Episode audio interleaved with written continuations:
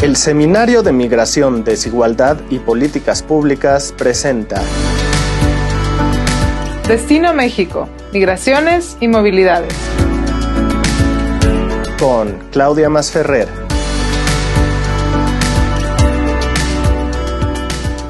Bienvenidos, bienvenidas a un episodio más de Destino México, Migraciones y Movilidades. Hoy es un gusto poder platicar con María Eugenia Zavala. Ella es profesora investigadora del Centro de Estudios Demográficos, Urbanos y Ambientales del Colegio de México y vamos a tener una charla súper interesante desde una perspectiva demográfica, cómo podemos entender a México como destino. Y en realidad, María Eugenia, bienvenida. Empecemos pensando en que México ha sido un país tradicionalmente de emigración, está cambiando este rol, pero que la perspectiva demográfica con tres elementos clave, que son edad, periodo, corte, nos ayudan a entender estos cambios y quizás empecemos un poco pensando en, qué significa esta, esta perspectiva demográfica con estos tres componentes y lo que tú propones para tratar de entender a México como destino. Buenos días. Muchas gracias por la invitación. Es un gusto para mí participar a este programa. Y efectivamente, eh, la, mirada que llevo décadas eh, sobre la migración es que hay que tomar en cuenta los tiempos que la demografía nos, nos hace evaluar, que es eh, corte, año nacimiento, edad y periodo. Para eso eh, se necesitan datos particulares, pero la gran ventaja es que se va a ver la migración como un proceso y no como el censo o muchas fuentes de datos no los dan cortado en un momento del tiempo. Entonces se toma una fotografía en, en encuesta, en un censo de la situación de una persona que migró y que regresó a México. Eh, estoy muy, digo, vamos a platicar mucho sobre las migraciones de Estados Unidos hacia México, ¿no? Y este, porque son las más numerosas y son para las cuales hay datos. Pero si en el censo se toma esa fotografía, pues no tenemos toda la película de toda su vida, ¿no? De cuándo se fue, cuánto tiempo estuvo, este, cuándo regresó, qué edad tenía en cada uno de esos momentos. Entonces, sí, efectivamente, es una visión demográfica de la migración.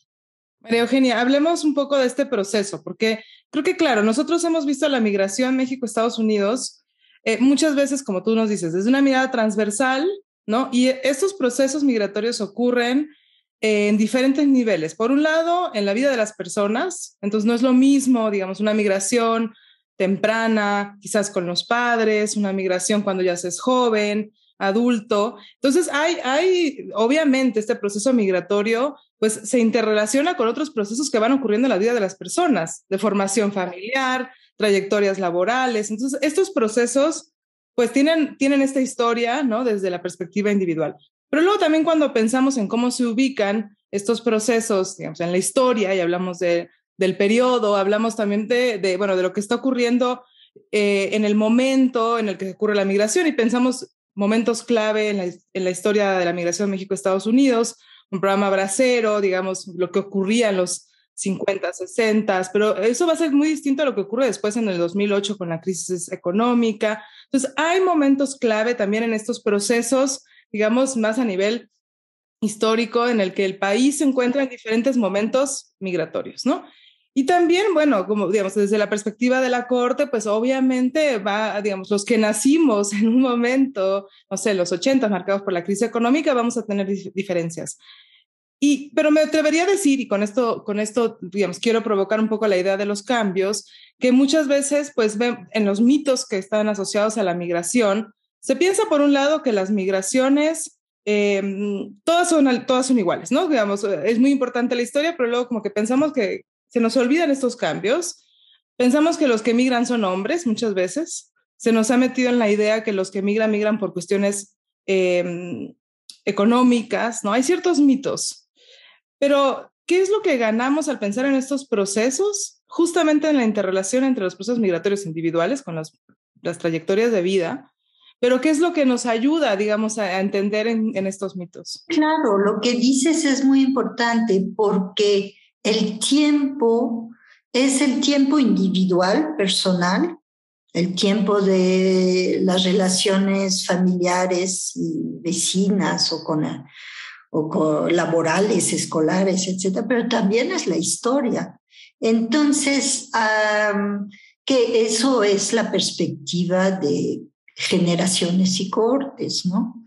Entonces, lo que se puede hacer con el análisis de los datos, que se luego explico cómo se se recolectan esos datos biográficos, lo que se puede hacer es distintos grupos, cohortes, según el momento de la migración. No solo cómo el individuo está colocado en su vida, eh, en su trayectoria migratoria, pero también qué tiempo le tocó.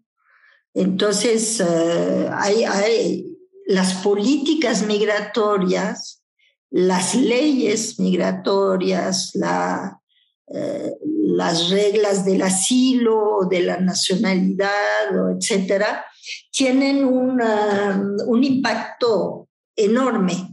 Entonces, no solo es la persona a nivel micro, individual, con todo su entorno eh, social, pero también el tiempo histórico que atraviesa. Y eso es la gran suerte, virtud de esos datos que tenemos las dos dimensiones y a la cual podemos añadir el espacio recorrido, los territorios. Háblame de esos datos, María Eugenia, porque creo que es interesante ubicarnos, ¿no?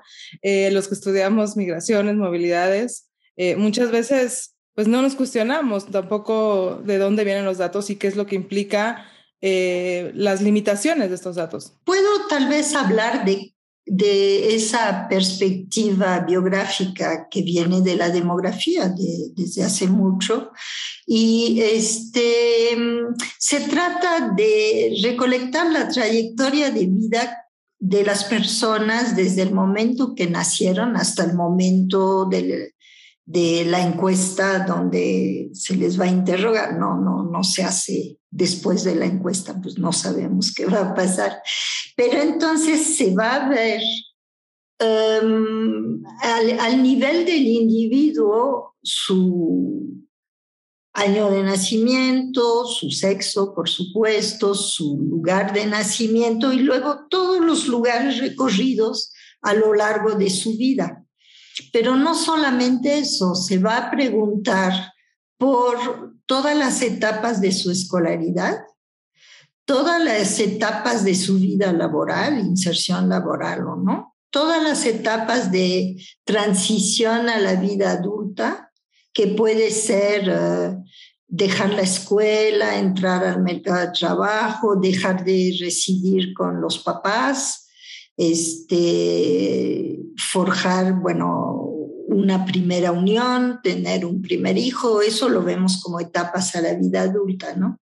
Y entonces, este, se inserta la trayectoria migratoria año por año, edad por edad y con las diferentes características eh, digamos, eh, laborales, escolares, maritales, etcétera, de los individuos. Entonces se hacen cortes con las trayectorias migratorias. Y se puede ver, por ejemplo, existe en México lo que se llama la encuesta demográfica retrospectiva, que ya tiene tres uh, turnos, 1998, 2011, 2000. 17 y este y uno de los resultados muy interesantes es que las, las los grupos, digamos, de tipo de, de emigración y luego de retorno coinciden con lo que los estudiosos de, de las eras migratorias han han determinado. Se ve perfectamente en esa encuesta que a pesar de ser, de ser realizada a nivel individual, pues se ven los años en que la gente tuvo muchas emigraciones, eh, se fueron a Estados Unidos, luego los años en que regresaron muchísimos y luego los años en que este, dejaron de irse y los años en que eh, se están yendo de nuevo y están volviendo. La limitación de esa encuesta es que la persona tiene que estar en México en el momento de la encuesta para poderle preguntar todas sus trayectorias. Entonces, no tenemos, pues los que no tienen como destino México, ¿verdad? Los que siguen en Estados Unidos. Eso no los tenemos, pero tenemos gente de toda, desde hombres, mujeres de todas las edades también, y los tiempos históricos que les tocó. Y cuéntanos un poco de los tiempos individuales, de cómo se relacionan los eventos familiares, transición a la vida adulta. Digamos, hay, hay una literatura muy amplia que habla justamente de la migración, incluso como este proceso es, dentro de la transición a la vida adulta. Eh, pero ¿qué es lo que encontramos para el caso de México? Ha habido primero un análisis de este tipo de datos que eran nada más trayectorias separadas, la trayectoria migratoria, la trayectoria familiar y todo, porque había, si bien había algunos métodos estadísticos para relacionarlas, no, no funcionaba muy bien. Ahora con otros métodos como análisis de secuencias que se ha desarrollado mucho desde hace 15 años, este, estamos viendo que un evento familiar puede ser la causa de una migración. Entonces, eso cuestiona todos los paradigmas que decían que la migración era un evento laboral únicamente. Y eso también surgió porque empezaron a migrar más mujeres. Y las mujeres, la vida familiar de las mujeres es extremadamente importante en todos los eventos de su vida, tanto en la migración como en otros eventos, ¿no? Entonces, em, los estudiosos de la migración, y yo me incluyo en eso, nos empezamos a, a interesar a la relación entre todas las etapas migratorias y las etapas familiares que vienen desde la formación de una pareja, la vida sexual, la formación de una unión consensual o matrimonial, el nacimiento de los hijos, las separaciones, este, y la economía familiar también, quien contribuye a la sí a la economía familiar, ¿no? Eso es muy importante. Y supongo que también a la disolución familiar, ¿no? Digamos, a la separación. El vínculo familiar no forzosamente se disuelve, pero con la migración hay separación. Es la disolución de la unión. Sí, no se disuelve la unión forzosamente, pero no viven juntos. Y ahí quedan muchos, muchos interrogantes. ¿Quién se ocupa de los niños? ¿Quién se ocupa de la casa? ¿Quién da el dinero? ¿Cómo se reparte? Etcétera, ¿no?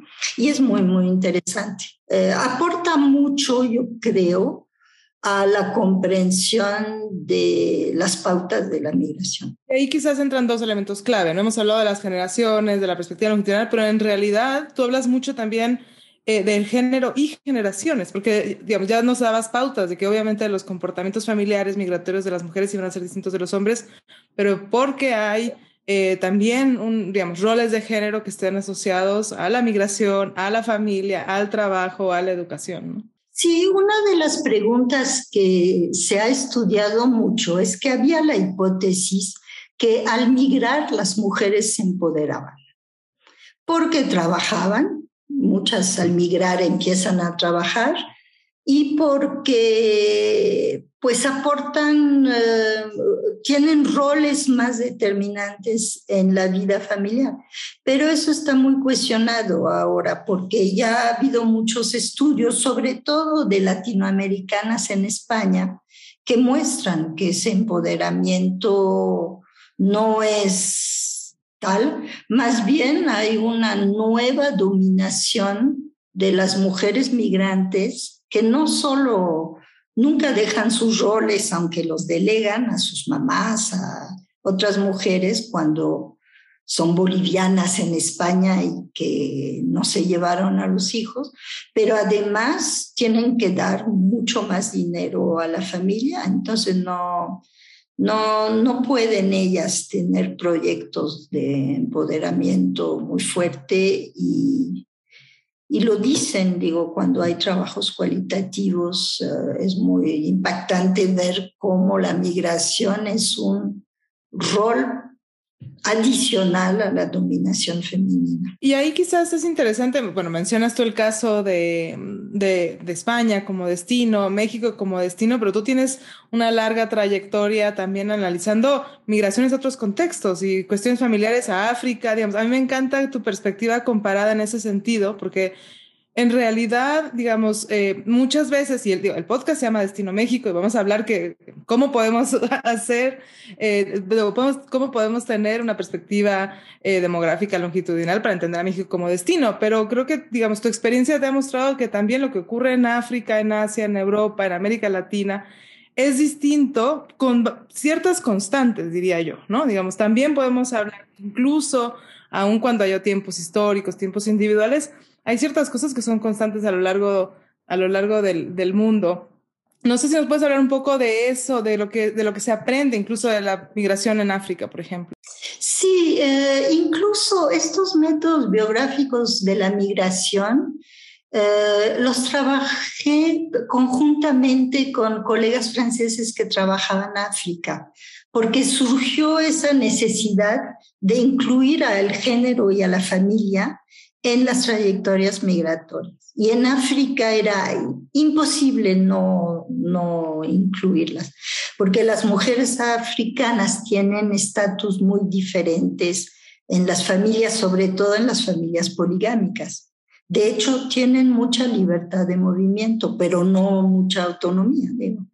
Entonces, son diferentes, ah, diferentes aspectos del género pero eh, sí, eh, yo creo que para mí lo que más fue así como una guía fue eso, de mezclar migración, género y generaciones. Y eso lo trabajé muchísimo con los colegas franceses que trabajaban en África y se aplica, pues en Canadá está Daniel Belonger aplicándolo al sureste asiático y se aplica a muchas, eh, muchas regiones. Y entonces de ahí surge la metodología y, también a los que llegan a México, eh, migración de retorno se ha estudiado mucho del punto de vista cualitativo y en los que hacen entrevistas cualitativas siempre meten la trayectoria, los diferentes tiempos y todo, pero con las encuestas biográficas pues tenemos datos cuantitativos representativas de ciertas poblaciones, ¿no? Y, ahí, digamos, me, me llama la atención, voy a rescatar una idea. Primero, que tú hablas de autonomía versus libertad de movimiento versus empoderamiento, ¿no? Que es algo porque, digamos, nos habla también de distintas, distintos niveles de, de, de, cómo las mujeres se involucran con, en la migración, ¿no? Digamos, a dejarlo y también en sus trayectorias familiares, laborales, y creo que es interesante recordar que, que, las cosas ocurren de manera distinta en otros lugares, ¿no? Este, como tú dices, en el contexto africano se da de manera distinta, en el contexto francés. Em, y, y, esto me lleva al siguiente punto, María Eugenia, porque sabemos, digamos, hay como cierta idea errónea en, eh, en, algunos estudios de que cuando hablamos de género y migración, de que se nos olvida que las mujeres siempre han migrado, ¿no? Pero lo que pasa es que son distintas las migraciones de las mujeres que los hombres en general, ¿no? Y esto en parte porque, como decía yo, hay un mito en el que se piensa que la migración es económica, eh, con esta idea, digamos, del hombre como proveedor y que entonces, ¿cómo va a ser que las mujeres puedan migrar para proveer, ¿no? Un poco de manera irónica. Pero Em, tampoco podemos pensar que las migraciones solamente se, se, se pueden clasificar como familiares y laborales. Hay otro tipo de migraciones y hay otros motivos por los cuales la gente migra. Y cuando uno ve las trayectorias migratorias se da cuenta de que no solamente están relacionados los eventos, sino que también hay, hay otras, otras, otras causas. Y en ese sentido, este, me gustaría un poco movernos a la migración por violencia y el desplazamiento interno, que es algo que también se puede analizar con estos datos muchas veces no solamente de manera internacional, ¿no? Pero también de manera interna. Y ahí creo que los datos biográficos nos pueden dar cuenta de distintos movimientos migratorios a lo largo de la vida, ¿no? En el que, en el que muchas veces quizás alguien migra primero por trabajo, llega a un lugar violento y se va, o al revés, ¿no? Sale por un, eh, en un contexto violento, pero después las causas familiares pueden también verse atravesadas.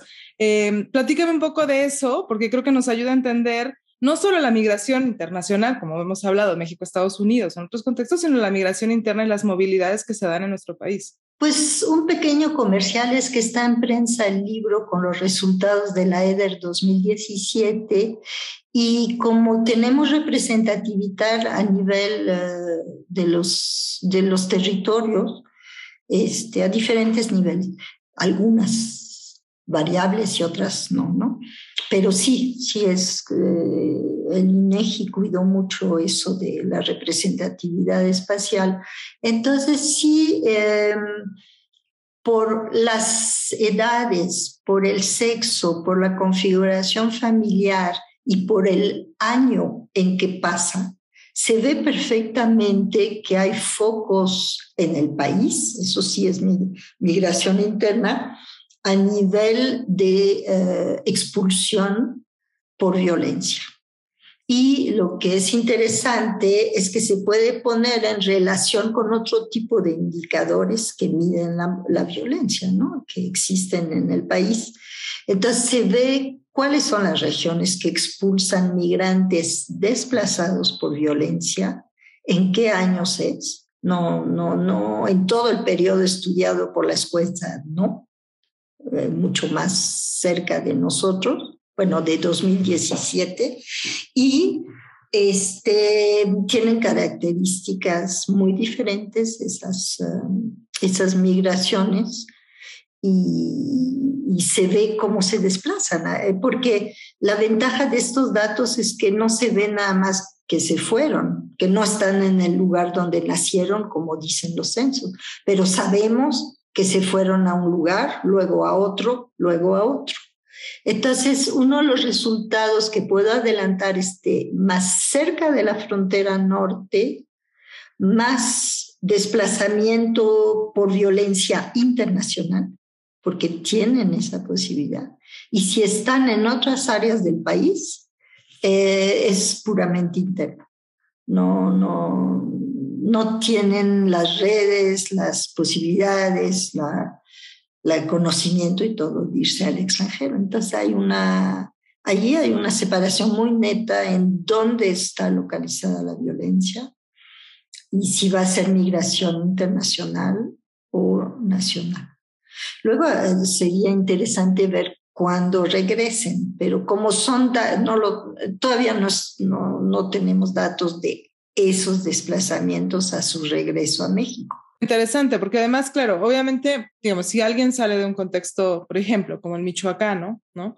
Donde tenemos una larga trayectoria migratoria hacia Estados Unidos, donde las redes ya existen para llegar a Estados Unidos, eh, podemos pensar que se da, y eso se ha documentado, ¿no? Un desplazamiento interno primero antes de que se activen esas redes internacionales y eso es muy interesante porque justo volviendo a la idea del proceso y de la trayectoria migratoria no se, no se tiene con datos transversales, ¿no? Sino que necesitamos ver toda la, la trayectoria de movilidad antes de que ya puedan llegar a la frontera y quizás cruzar y estar en Estados Unidos. Así que es súper interesante. Tenemos año por año en la, en la EDA, la encuesta demográfica retrospectiva, año por año cada desplazamiento.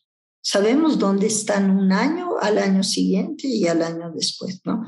Entonces los tenemos por edad al salir, qué edad tenían cuando fue la primera migración, eh, luego todas las etapas, luego edad al regreso, si es que salieron de México, y eh, los años desde su regreso año por año. Entonces es una riqueza. Yo invito mucho a los interesados de la migración a analizar más los datos de, de la EDER. Hay una tesis de Alondra Ambris que se acaba de defender sobre el mercado laboral de los, de los que regresaron y su inserción. Ella es muy cuidadosa, toma la, los momentos de la salida, eh, la edad a la salida, la edad al regreso, los cinco últimos años, etc. Entonces hace bastante eh, análisis tomando el cuento, pero hay una riqueza tal que se pueden hacer las interrelaciones con los otros tipos de, de eventos escolares, familiares, este, de otro tipo. Y ahí me encanta que hablemos de retorno en estos últimos minutos, porque creo que, claro, si México es país de destino, em, eh, sabemos que uno de los grupos más grandes en volumen son justamente los migrantes que regresan, los hijos nacidos en Estados Unidos, ¿no? Que, que llegan acompañando a muchos sus familiares. Y en realidad este, esta mirada, ¿no?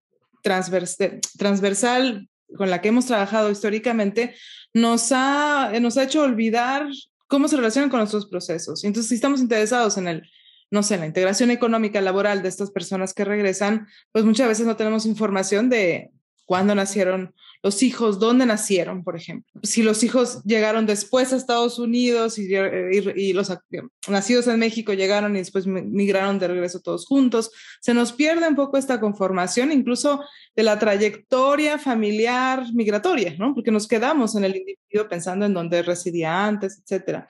Eh, pero en el caso de retorno, diría yo que una de las, de las grandes ventajas justamente de esta perspectiva es pensar que lo que pasó antes, tanto en México como en Estados Unidos, como en otros, en Estados Unidos además pensando que pudo haber estado en distintos destinos en Estados Unidos, ¿no?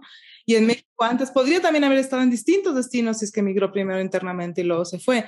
Eh, entonces, que necesitamos considerarlo. Y ahí sí yo, yo diría, digamos, un poco, no solamente como comercial, sino de sí realmente invitar a todos los que estudiamos migración, movilidades, a pensar en esta trayectoria, ¿no? En, no necesariamente con la EDER, pero en esta trayectoria, en qué es lo que ocurrió y pensar también en qué momento de la vida estaban haciendo esos movimientos, ¿no? ¿Dónde estaban? ¿Qué políticas? Creo que hay un énfasis en general en lo que ocurría en las políticas, pero no necesariamente en qué es lo que estaban haciendo estas personas, con quiénes estaban viviendo, cuál era la conformación familiar, qué estaban y qué estaba ocurriendo en el mundo, ¿no? Digamos, sabemos que hay momentos históricos que, que sí definitivamente cambian las condiciones, ¿no? Pero, pero digamos, me, me encanta, eh, María Eugenia, quizás cerrar en este, con esta reflexión de qué implica esto para México como destino, ¿no? De que más allá del retorno, qué es lo que podríamos hacer con esta perspectiva para, para, para no seguir alimentando estos mitos. Tienes toda la razón. Primero hay que desmitificar muchas hipótesis porque el problema de, la, de los datos transversales es cada vez, es como si no tuviera pasado el que observas. Lo observas en tal año, que es el año del censo, y no sabes absolutamente nada de lo que le pasó antes, ¿no? Entonces, eh, sí, los trabajos cualitativos lo han siempre hecho, pero yo invito a que tengamos datos uh, más, más grandes, porque un trabajo cualitativo forzosamente es limitado. Entonces, más espacialmente repartidos y más en el tiempo y, eh, y en todo. Entonces, eh, eso yo creo que llevaría a políticas públicas diferentes para atender las necesidades, si nos enfocamos a los que regresan, sus verdaderas necesidades, para no, no la foto de este llegó y sabemos en qué año y, y cómo está el día del censo pues con eso no se construyen políticas públicas, ¿no? Entonces, ver sus necesidades, eh, el regreso de los niños que nacían en Estados Unidos a las escuelas, todo eso ya, ya se ha mencionado, estudiado, pero verlo de una manera más global. Bueno, y aquí, María Eugenia, quizás lo que podemos decir es que en general como consejo para los estudiosos de la migración, incluso al ver un dato administrativo, es que se pregunten digamos, ¿qué ocurría en el momento en que se hace ese dato? ¿Cuál es la trayectoria posible en que pudo haber, eh, digamos, emprendido esta persona migrante? ¿no? ¿Qué es lo que sabemos de esas trayectorias? Eh, y recordar siempre, por un lado, los, los, conceptos básicos de la demografía de edad y sexo, pero también los que hace realmente la perspectiva demográfica de edad, periodo y corte. Y ahí yo sí invito, creo, a, a pensar siempre en esto, en género, generaciones, y la historia, diría, ¿no? Y la geografía, pero creo que ganamos mucho en pensar a México como destino en un futuro si no hacemos o no intentamos hacer esta reconstrucción de, de las trayectorias migratorias, familiares, laborales, educativas. ¿Estarías de acuerdo? Sí, estoy totalmente de acuerdo. Yo creo que eso permitiría entender mucho mejor los movimientos migratorios porque la simplificación que se hace con ellos por falta de datos este, hace que no entendemos muy bien por qué se desplazan y qué pasa cuando se desplazan, ¿no? Entonces es totalmente indispensable. Bueno, yo llevo décadas con, con esa idea y este, es totalmente indispensable tener todos los elementos de, de las diferentes mediciones del tiempo, cómo lo hace la demografía, para poder entender exactamente qué pasa con esos desplazamientos y por qué la gente se está moviendo de un lugar a otro y en, en grandes cantidades además, ¿no? Pues dejémoslo ahí y esa invitación extensa a todos a incluir esta perspectiva longitudinal del tiempo, eh, entender las diferencias entre diferencias de género, que no son solamente diferencias entre hombres y mujeres, y pensar en que si nos interesa que México sea un país más acogedor, el contemplar todas estas dimensiones definitivamente nos puede ayudar también a pensar qué políticas vamos a definir y que estas políticas no van a ser las mismas a lo largo del tiempo, ni para hombres ni para mujeres quizás, eh, ni para personas que vienen solas, en familia, etcétera. Muchísimas gracias, María Eugenia. No, pues muchas gracias. Los espero en un episodio más de Destino México, Migraciones y Movilidades. Esto fue una producción de la Coordinación de Educación Digital del Colegio de México.